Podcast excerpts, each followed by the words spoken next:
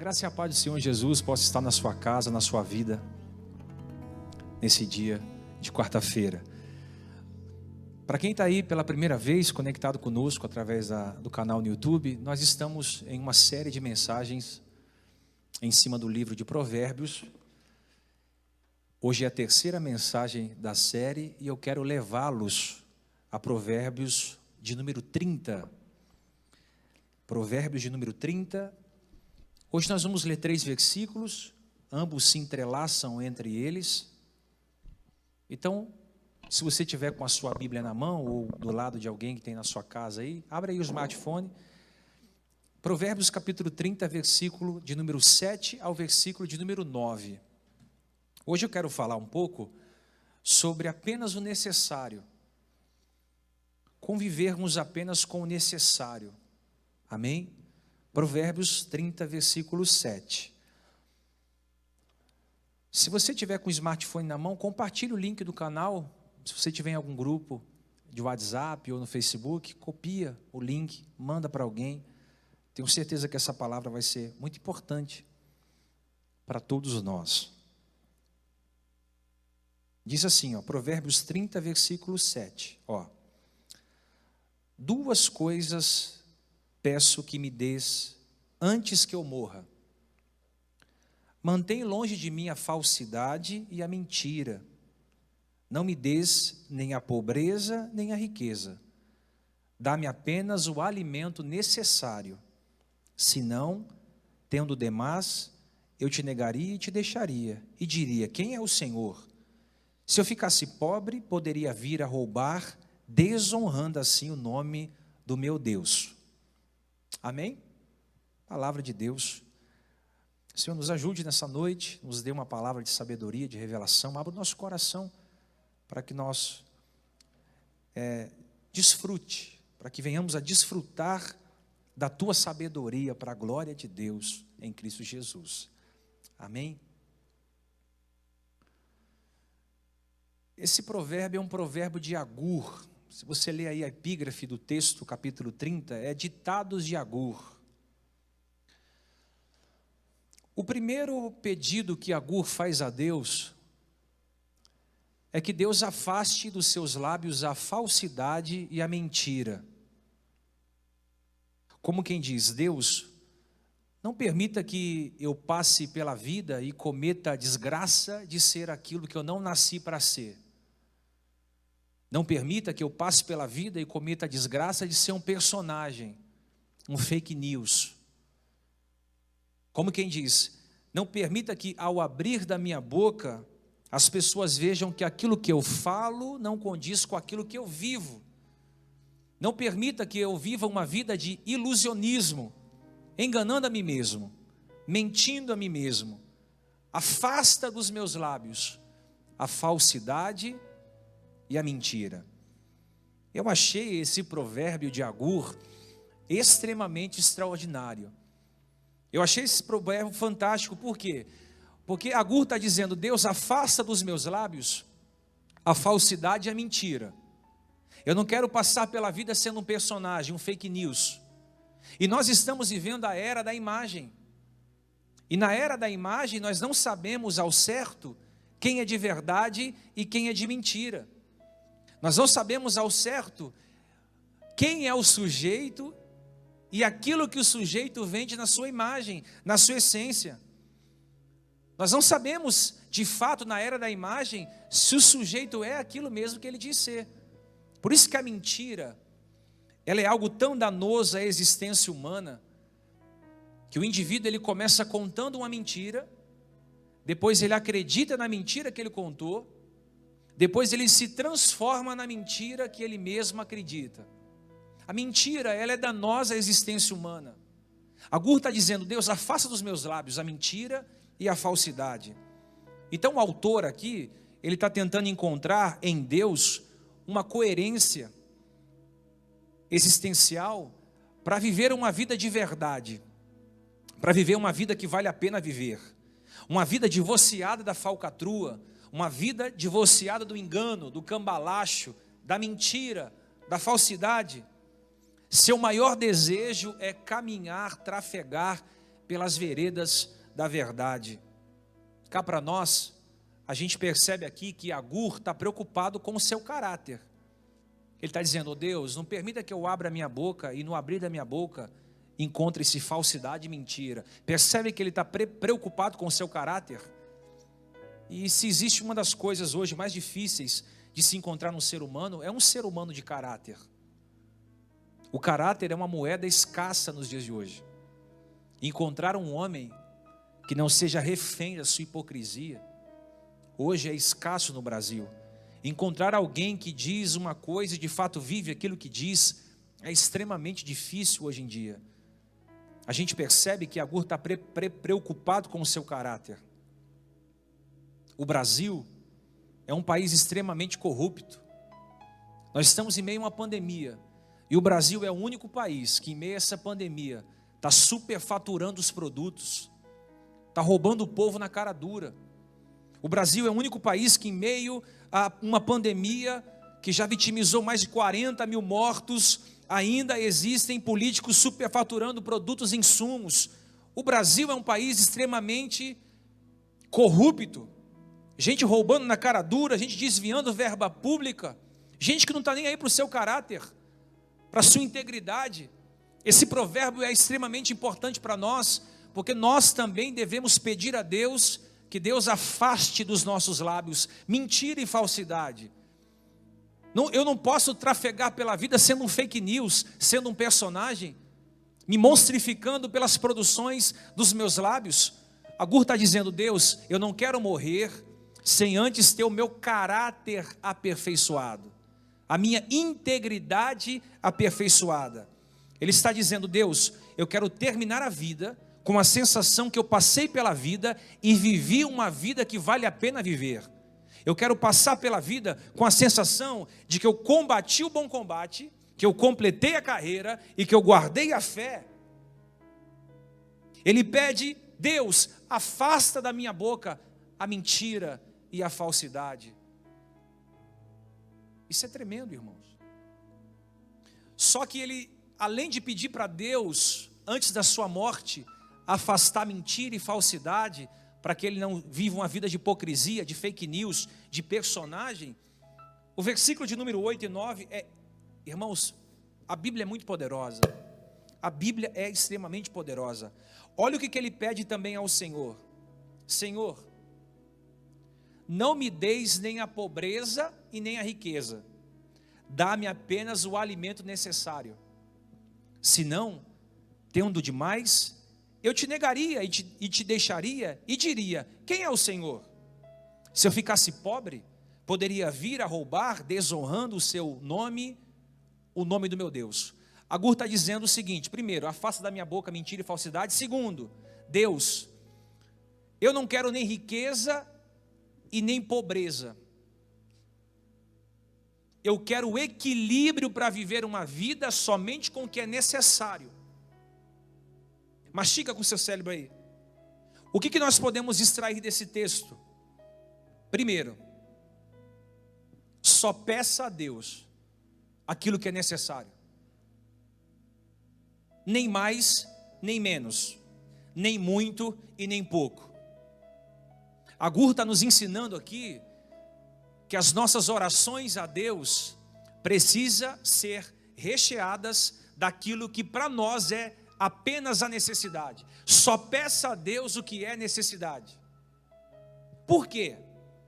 Porque se o Senhor te der muito dinheiro, se o Senhor te der muitos recursos, você pode se encher de vaidade, você pode se encher de soberba, você pode se encher de jaquitância, e o texto diz, e olhar para o céu e dizer: quem que é Deus, hein?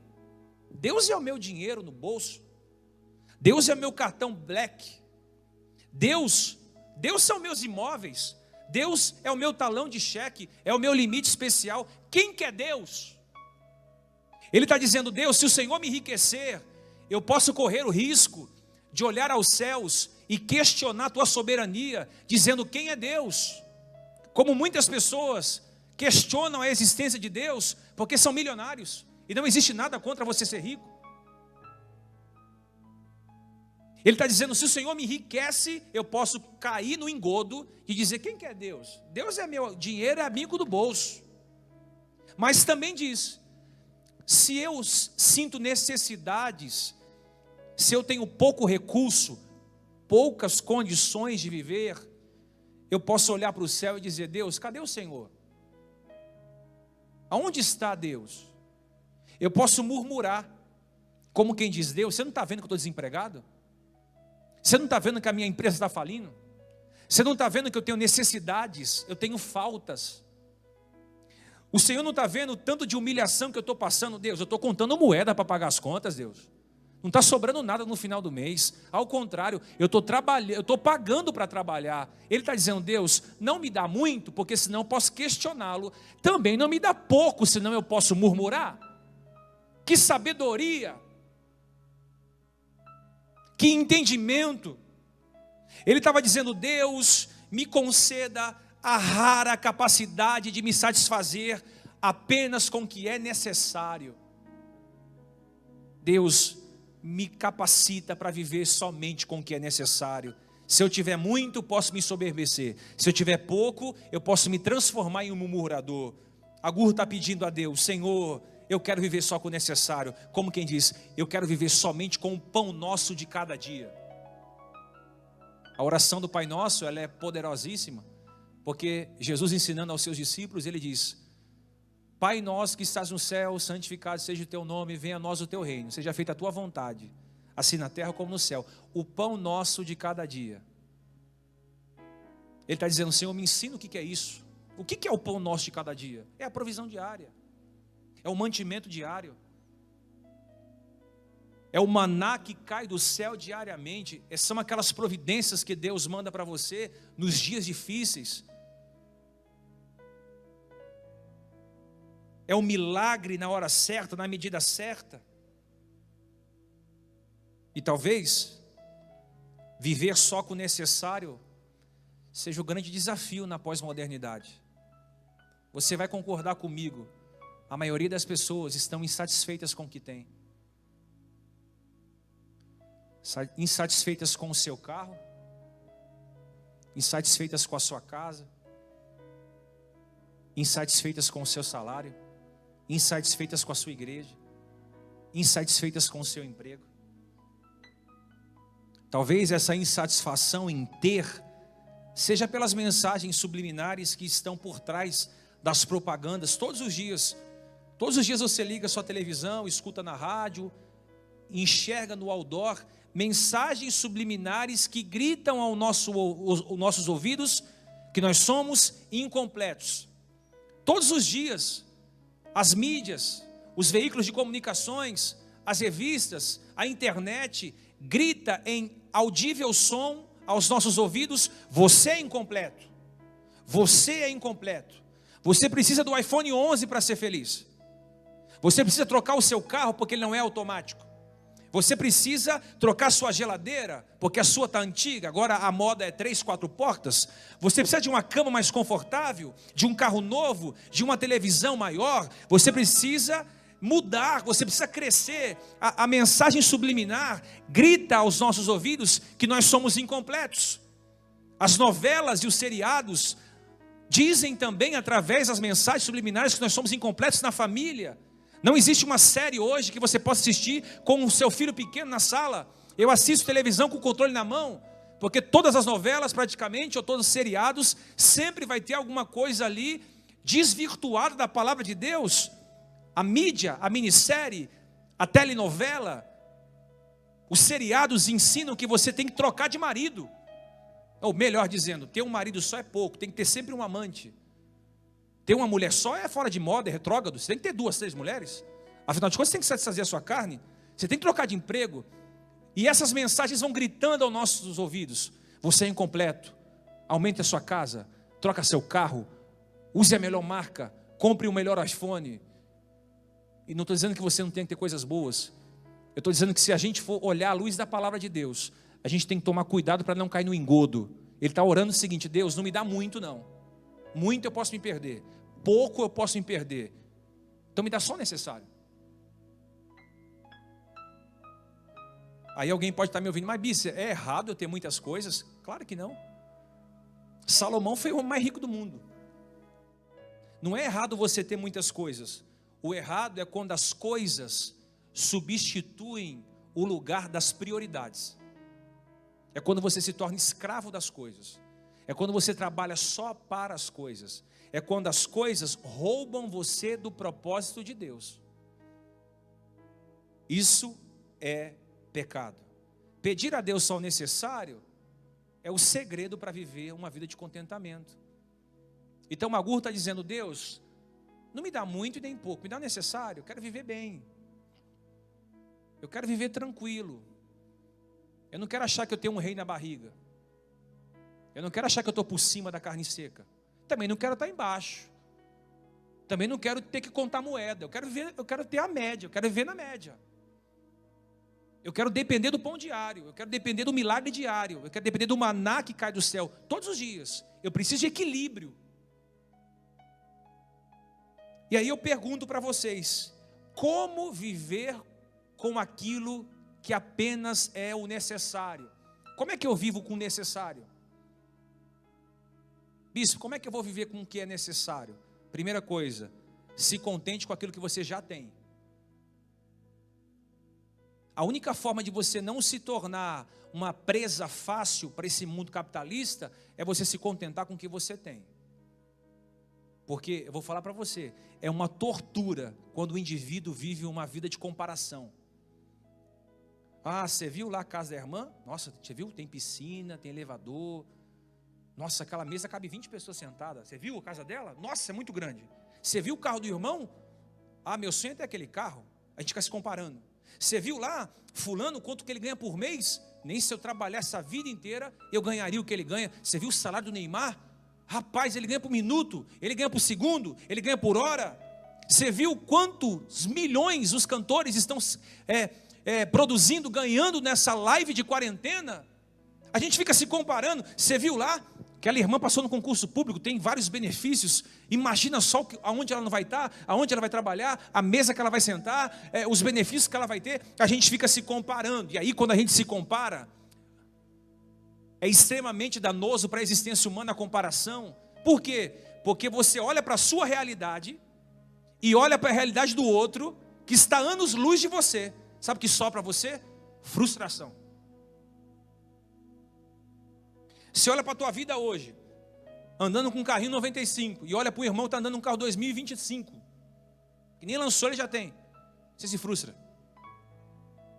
Você mora numa casa de dois cômodos, aí você se compara com uma irmã que está 200 anos trabalhando e tem uma casa de 10, você se frustra. Você olha um salário, você ganha mil reais por mês, aí você olha para o irmão que ganha 40 mil reais por segundo, você se frustra. O proverbiano está ensinando aqui a gente nunca se frustrar evitando comparações e aprendendo a viver com a provisão diária. Se contente com o que você tem. Não estou dizendo que você deve se conformar, entrar em uma letargia, em um comodismo crônico, em uma preguiça existencial, nada disso. Eu estou dizendo que você tem que se você tem que é, agradecer pelo que você já tem. Milhões de pessoas estão frustradas com a vida que estão vivendo. Aí você pensa em, ah, quem é pobre está frustrado mesmo, né? É que você se engana. Centenas e centenas de ricos estão frustrados porque querem ser mais ricos. O pobre está frustrado porque quer sair da pobreza. E o rico, ele se frustra porque quer ficar mais rico. Ele quer que a empresa dele cresça mais, que ele seja mais rico do que o outro empresário. A frustração, ela não está ligada só aos bens materiais, é condição física, moral, existencial. E sem contar que nós estamos imersos, amados, nós estamos dentro de uma cultura de ostentação. É o funk ostentação, é o sertanejo ostentação, é o gospel ostentação, é tudo ostentação no Brasil hoje. É ou não é? Tudo o que está ligado à natureza do Brasil é ostentação. É a cultura do que você só vale o que tem. Você só vale o, aquilo que, o, o que você come. Você só vale o carro que você tem. Então, numa cultura onde você só vale o que tem, as pessoas querem ter mais. Peraí, eu vou ser respeitado se eu chegar com um carro novo. Eu vou ter muito respeito se eu morar numa casa grande. Eu vou ter muito respeito se eu tiver um salário grande. Se eu comer em restaurantes bons, eu me alimentar bem, eu vou ter muito respeito. É a cultura da ostentação. Aí você pega, sua, você pega um domingo à tarde e fica andando no Instagram, todo mundo se sentindo feliz, todo mundo comendo fora, todo mundo se sentindo pleno, todo mundo se sentindo realizado. É uma mentira desgraçada, sabe por quê? Porque você se aproxima dessa vida, entra nessa vida e você vai ver que a vida que ela publica, o que ele publica, não é a mesma coisa que ele vive na essência. É uma imagem que ele vende para as pessoas comprarem. Porque nem todo mundo é o que posta no Instagram, no Facebook, na rede social. Mas a gente tem que comprar alguma coisa nova para mostrar. Eu posso, eu tenho. A Gur está dizendo, Deus, me ensina a ver com o necessário. Essa cultura pode nos engolir. E aí cabe aqui uma pergunta: Você é contente com o que você tem? De 0 a 10, qual é o nível de contentamento que você tem com o carro que você anda? Com a casa que você mora? Com o salário que você tem? com a família que você tem, com a igreja que você congrega, com a empresa que Deus te deu. Qual é o nível de contentamento que você tem? De 0 a 10. Se você tivesse que dar uma nota, qual nota você daria do seu grau de contentamento? E é triste saber que muitos cristãos só conseguem orar pedindo algo de Deus. Senhor, me dá, Senhor, eu quero, Senhor, eu preciso, Senhor, eu desejo. Muitas das nossas orações são apenas para arrancar alguma coisa das mãos de Deus. Parecemos uma noiva que quer lhe dar o golpe do baú. Eu não sei se você já ouviu falar, mas existe um conceito na pós-modernidade chamado minimalismo. Existe um conceito na pós-modernidade chamado minimalismo. O que é o minimalismo? O minimalismo ou minimalista é o indivíduo que ele desenvolve uma capacidade de vivência com aquilo que é necessário, só o necessário. Então, por exemplo, o minimalista, ele não é apegado a muitas coisas. Ele se desfaz de muitas coisas, ele vive só com o necessário.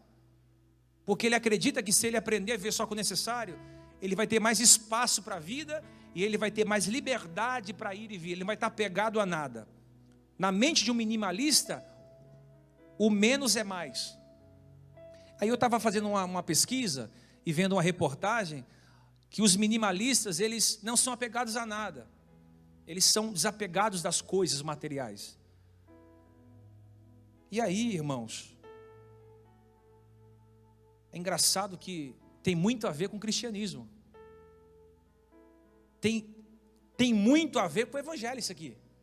Porque Jesus disse em Mateus 6, 25, Portanto, vos afirmo, não andeis preocupados com a vossa própria vida, quanto ao que haveis de comer e beber, nem pelo vosso corpo, quanto ao que haveis de vestir. Não é a vida mais do que o alimento, e o corpo mais do que as roupas? Contemplai as aves do céu, não semeiam, não colhem, nem armazenam em celeiros, contudo, o vosso Pai Celestial as sustenta. Não tendes vós muito mais valor do que as aves? Qual de vós, por mais que se preocupe, pode acrescentar alguma coisa na sua jornada de vida? E por que andais preocupados quanto ao vestir? Observai como crescem os ilhos dos campos, eles não trabalham nem tecem, e eu, contudo, vos asseguro que nem Salomão, em toda a sua glória, vestiu-se como um deles. Jesus vai dizer também aos discípulos, no capítulo 10, versículo 9: Não levem nem ouro, nem prata, nem cobre em cintos, não levem nenhum saco de viagem, nem túnica extra, nem sandália, nem bordão, pois o trabalhador é digno do seu sustento. Jesus está dizendo o seguinte: olha, vocês não podem se apegar à cultura do excesso. Observe os passarinhos, eles não trabalham, eles não vão ao supermercado, eles não se vestem, mas eu sou o Pai Celestial e cuido deles. Eu cuido das ervas do, dos campos, eu cuido das árvores, eu cuido das natureza, da natureza. Observe uma árvore, observe um lírio, observe um girassol, observe uma planta, observe um cedro do Líbano. Quem é que veste uma planta? Quem é que veste um lírio? Quem é que veste uma orquídea? É Deus. Eles não se preocupam em se vestir, os passarinhos não se preocupam em trabalhar para ter dinheiro para o trabalho, eles comem e se alimentam e se vestem do Espírito de Deus. Ou seja, o que ele está dizendo é o seguinte aqui: eu e você precisamos estar em Deus para deixarmos essas coisas para trás. Comer, beber e se vestir é necessidade pagão. Um filho de Deus não se preocupa com isso. Por quê? Porque ele sabe que o seu pai que está no céu suprirá todas as nossas necessidades no seu filho Jesus. A gente tem que aprender a viver com o que é necessário. É o pão nosso de cada dia. Mas como viver com o necessário? Se a palavra menos foi substituída do vocabulário cristão. Hoje você não escuta mais a palavra menos nas igrejas evangélicas. Hoje não tem nada, nada mais entrelaçado a palavra menos. Ao contrário, eu quero mais poder, mais unção, mais capacidade, mais discernimento, mais dinheiro, mais autoridade, mais oportunidade, mais revelação, mais, mais, para eu, para mim, é sempre o mais direcionado a mim. João 3,30 quebra esse princípio do mais e diz: convém que ele cresça e que eu diminua.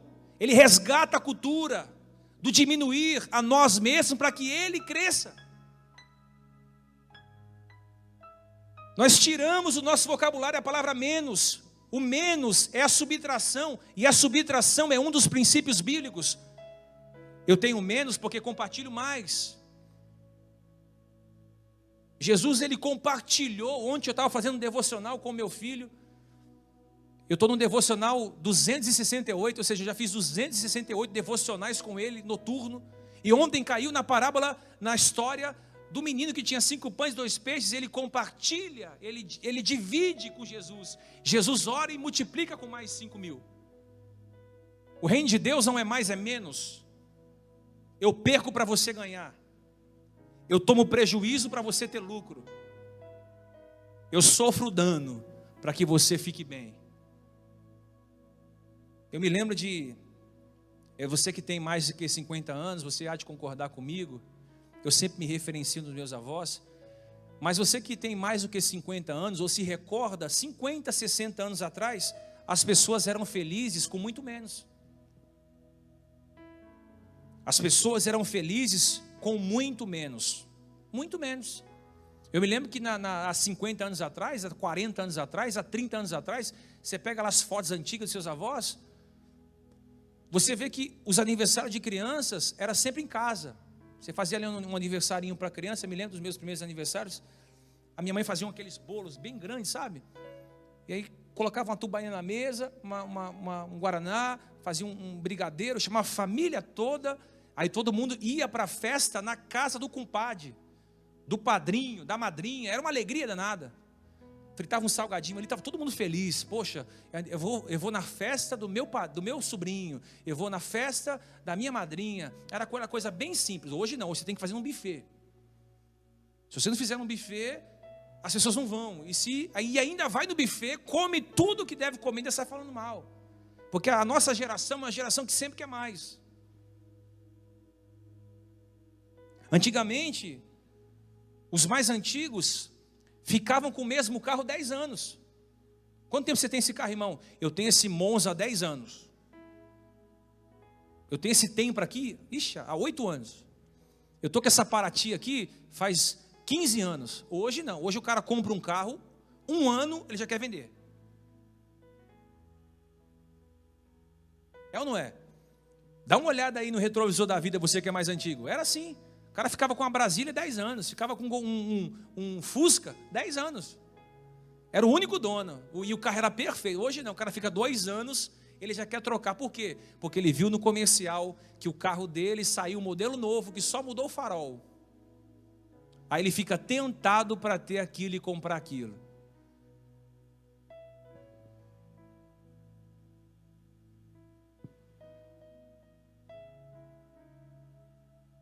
Antigamente, você olha lá, os meus avós, meus tios, eles se aposentavam na mesma empresa. O cara entrava com 15 anos e se aposentava com 40, 50 anos. Na mesma empresa, ele se aposentava. Hoje o cara fica dois anos na empresa, sai da empresa, vai para outra, fica um ano, sai da empresa, vai para outra, fica mais seis meses, vai para outra e vai para outra. Ele não consegue criar uma história na empresa. Se eu for falar de igreja aqui, então nem se fala, né? Os macacos espirituais ficam pulando de igreja, de igreja, de igreja, de igreja, de igreja. Já passou por 300 milhões de igrejas não fica. Por que será que as pessoas eram mais felizes com menos? E a gente tem muito e é infeliz. Porque a gente não está sabendo viver com o necessário. Como viver com o necessário? Fazendo a sua constante, fazendo a constante manutenção do seu senso de valor. Que, que Jesus disse? Buscai primeiro o reino de Deus, e as demais coisas vos serão acrescentadas. Ele não está dizendo que é errado eu buscar as coisas. Jesus entende que coisas são necessárias para a sobrevivência humana. Porém, o meu senso de valor precisa estar bem alinhado. Primeiro o reino. Primeiro Deus. Primeiro a minha fé. Primeiro aquilo que eu, eu, eu conheço acerca de Deus. Eu vou buscar as coisas de Deus primeiro. E aí, as coisas vão vir. O dinheiro vai vir. A felicidade vai vir. A minha melhora de vida vai vir. A transformação do meu caráter vai vir. A minha libertação vai vir. Os bons amigos virão é, a prosperidade virá quando eu não inverto os valores das coisas. Tem gente buscando coisas e se esquecendo do reino. Ah, mas eu tenho que trabalhar, esquece do reino. Mas eu tenho que amar, esquece do reino. Mas eu tenho que fazer pelo, pelo outro, mas você está esquecendo do reino. Eu tenho que cuidar da minha casa, da minha vida, da, das minhas finanças, você se esquece do principal. Você nunca pode tirar a coisa principal do lugar da coisa principal. A coisa principal é o evangelho, a coisa principal é o reino. As demais coisas vão ser acrescentadas, e eu tenho uma palavra para você. Quando você busca o reino e a sua justiça, a Bíblia diz que as bênçãos vão correr atrás de você, vão te perseguir até te alcançar. Malaquias diz que vai transbordar celeiros. Não há esforço para quem busca o reino. Você está cansado porque está buscando coisas. Não é errado buscar coisas, desde que a prioridade das coisas não esteja invertidas. Primeiro é o reino, meu irmão. Deu o horário do culto, vou assistir o culto. Primeiro é o reino. Deu a hora do meu devocional, é o meu devocional. Primeiro é o reino. Chegou a hora de falar com Deus, é o meu momento, é o reino, é de ajudar o pobre, o reino, de ajudar as pessoas que estão à minha volta, é o reino. As pessoas estão secularizando o reino de Deus. Hoje as pessoas trocam Deus por qualquer coisa, por uma boate, por uma balada, por uma noite, por um sexo ilícito, qualquer coisa hoje as pessoas se distanciam de Deus. Por quê? Porque o reino não é o primeiro. Jesus está dizendo: quando você busca o reino, coisas não faltam.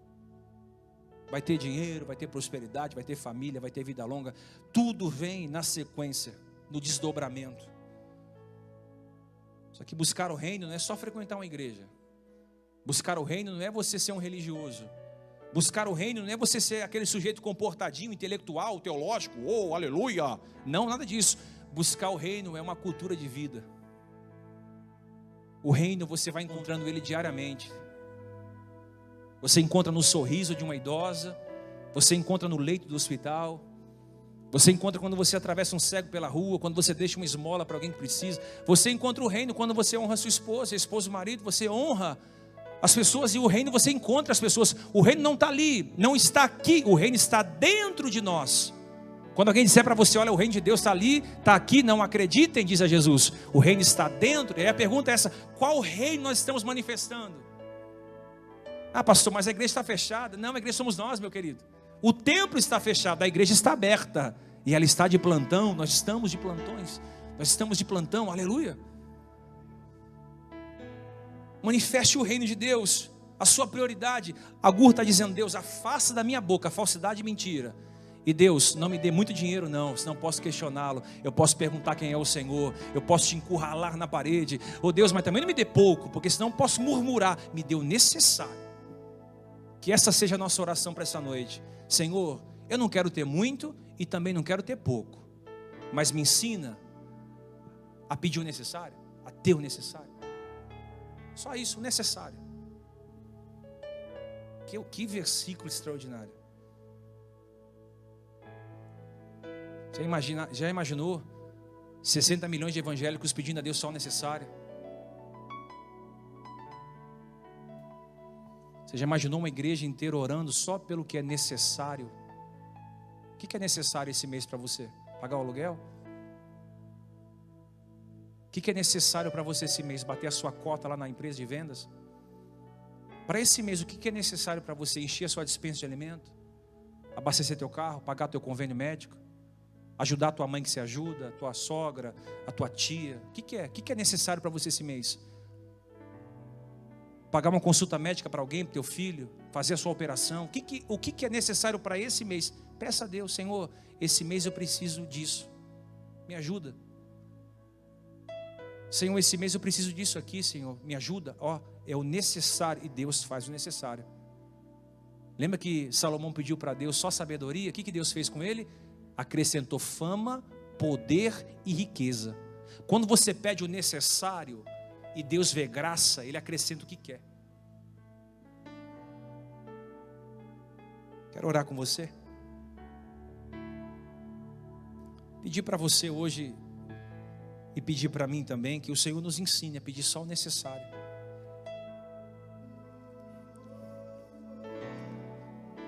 Peça para Deus, Senhor, o, necessário para mim essa semana é isso. Me ajuda, Deus.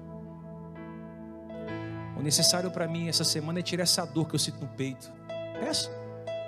Oh Deus, eu estou sentindo uma aflição, angústia, uma amargura tão grande no meu peito. Eu estou me sentindo tão triste, tão chateado. Peça para Deus o necessário. Senhor, tira essa dor de mim.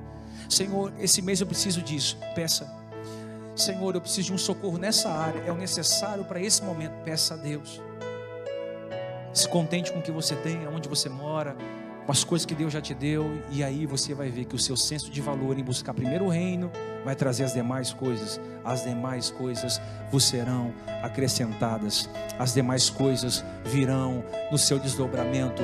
As demais coisas virão nas suas mãos, de mãos beijadas. Você busca o reino e Deus, ele vai suprir nas suas necessidades. Você busca o reino e toda ansiedade vai embora. Você cuida das coisas de Deus e Deus cuida das suas coisas. Você se responsabiliza com a obra de Deus e Deus se responsabiliza com a tua obra. Deus é assim você se aproxima, ele se aproxima. Buscar-me-eis, me achareis quando me buscardes de todo o vosso coração. Serei achado por vós, diz o Senhor. Que a sua oração hoje possa ser a mesma oração de Agur. Senhor, nem muito nem pouco, só o necessário. Vamos ouvir essa canção e eu queria que na sua casa aí você, se você pode, tem espaço, não se constranja. Dobre o seu joelho na sua casa aí. Diga, Senhor, me ensina, Deus. O que adianta ter riquezas deste mundo. Por ser honrado por todo seu não, estiver perto de ti.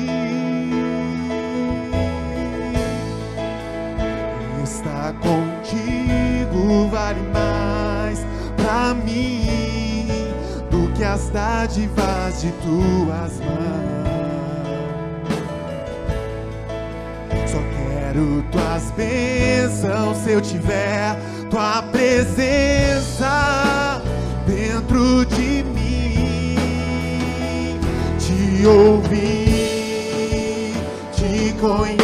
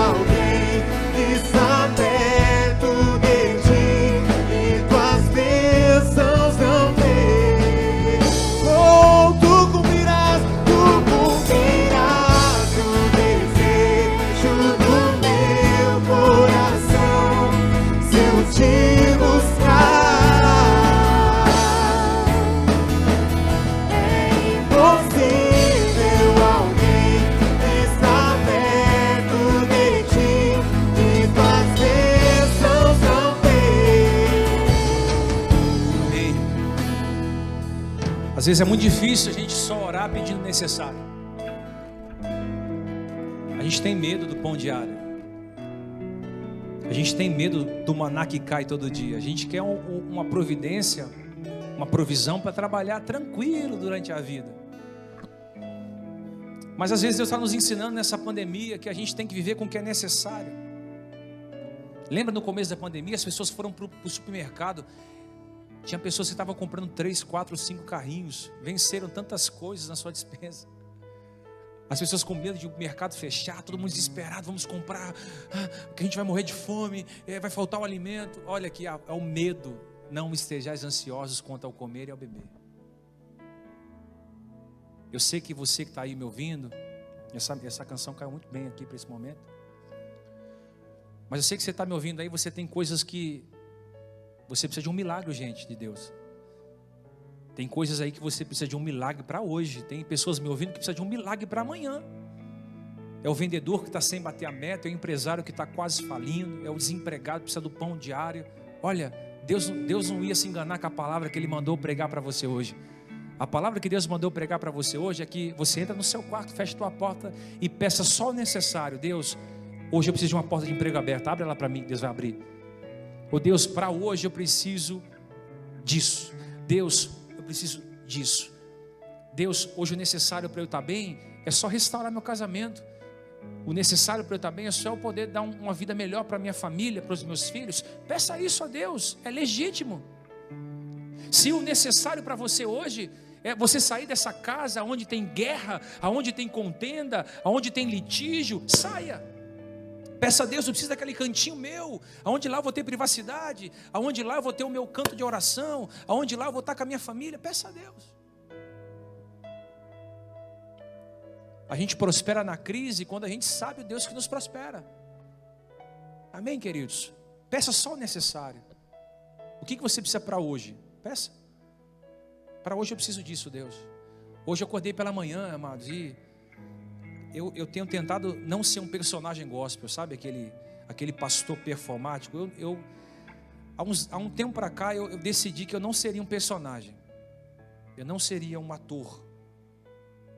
Eu quero ser o que eu sou. Hoje eu acordei com uma tristeza tão grande no meu coração. Uma aflição assim. Uma... Irmãos, eu peguei meu carro, eu vim na igreja, eu dei uma volta e, o coração aflito. E eu falei para Deus, falei, Deus, tudo que eu quero hoje não é que o Senhor tire essa dor de mim. É que o Senhor me ensine com essas dores que estou passando. Porque o sofrimento é muito importante para a existência humana. Você nunca pode pedir para Deus tirar a dor. Não faça isso. Não faça isso, porque a dor, ela larga a sua alma para que entre mundo. A dor, ela larga a sua alma para que entre coisas novas. Ela cria uma ruptura na sua alma para que você tenha mais vida. Mas a gente tem que pedir, Deus, por que está doendo? Por que, que eu estou chorando hoje? Irmão, não seja um personagem nunca. Quando você tiver vontade de chorar, chora. Quando você tiver vontade de sorrir, sorria. Quando você tiver vontade de ficar quieto, fique no silêncio, na calmaria da sua casa. E hoje foi um desses dias que eu falei, Deus, o necessário para hoje é isso. Aí no finalzinho da tarde, eu no meu quarto, porque o meu quarto ali é uma calmaria da oração, o Senhor foi entregando o necessário para aquela tarde que era aquela paz que excede todo entendimento humano, que guarda coração e mente.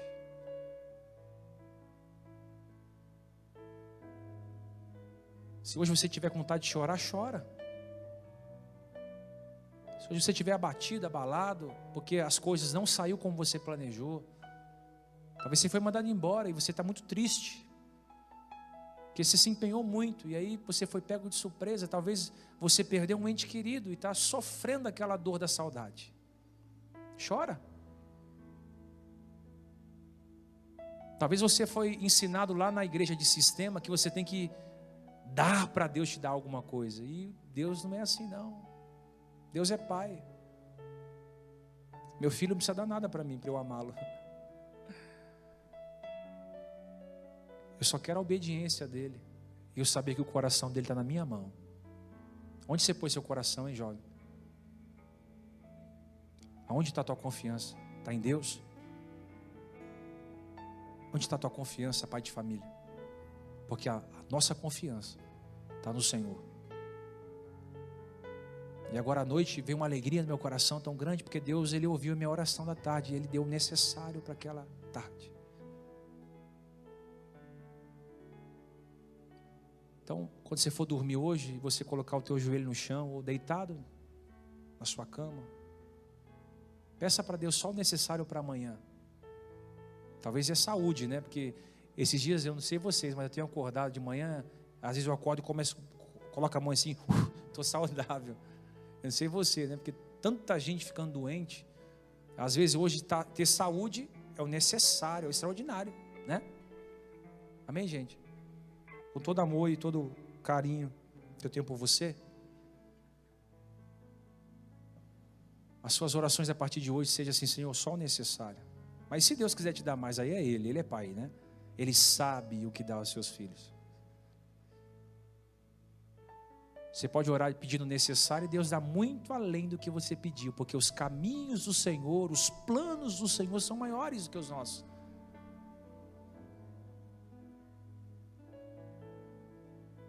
Amém.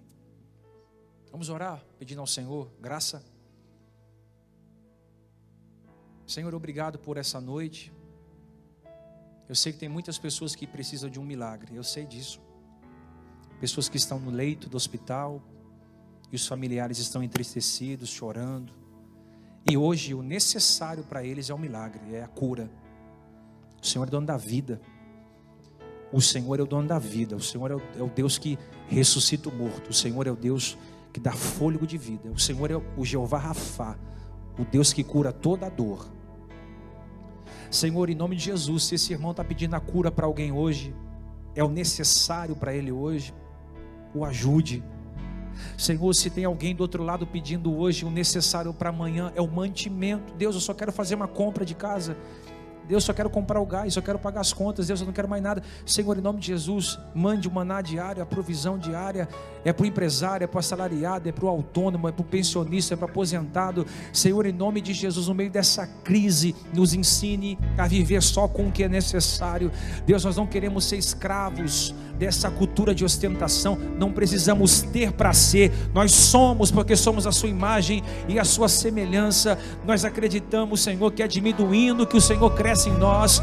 Em nome de Jesus, que se o Senhor quiser nos prosperar, nos prospere, mas é para o teu nome ser engrandecido, que todo recurso, que todo dinheiro, que toda prosperidade que o Senhor venha dar a nós, seja para ser um canal de bênção para todas as pessoas que estão à nossa volta. Em nome de Jesus, faz um milagre ainda essa semana Senhor, cura essa semana. Senhor, entra com providência naquela loja daquela irmã. Entra com providência, Senhor, naquela empresa, daquele trabalhador. Entra com providência na igreja desse pastor que está me ouvindo. Na casa dessa irmã que hoje clama, que hoje chora, que hoje intercede. Em nome de Jesus, nós unimos a nossa força, a nossa fé e declaramos vida, vida em abundância. Nós declaramos que o Senhor reinará, declaramos que só o Senhor restaurará essa nação. Senhor, em nome de Jesus, que as nossas orações não sejam petições, mas sejam súplicas e ações de graças. Senhor, nós nos rendemos a Ti nessa noite e pedimos a Tua intervenção. Protege os nossos filhos, guarda os nossos filhos, Senhor, como a menina dos teus olhos protege da pedofilia, do roubo, do assassinato, do assalto. Guarda, Senhor, a nossa casa de toda peste que assola o meio-dia, de toda mortandade, de toda praga. Senhor, mil cairão ao nosso lado, dez mil à nossa direita. Nós não seremos atingidos, veremos com os nossos olhos a recompensa dos ímpios. Senhor, em nome de Jesus, confiamos em Ti. O Senhor é nosso refúgio e fortaleza, socorro bem presente na angústia. Em Ti confiaremos, nós não seremos abalados, porque estamos guardados como flechas na Tua aljava. Em nome do Senhor Jesus, em nome do Senhor Jesus, em nome do Senhor Jesus.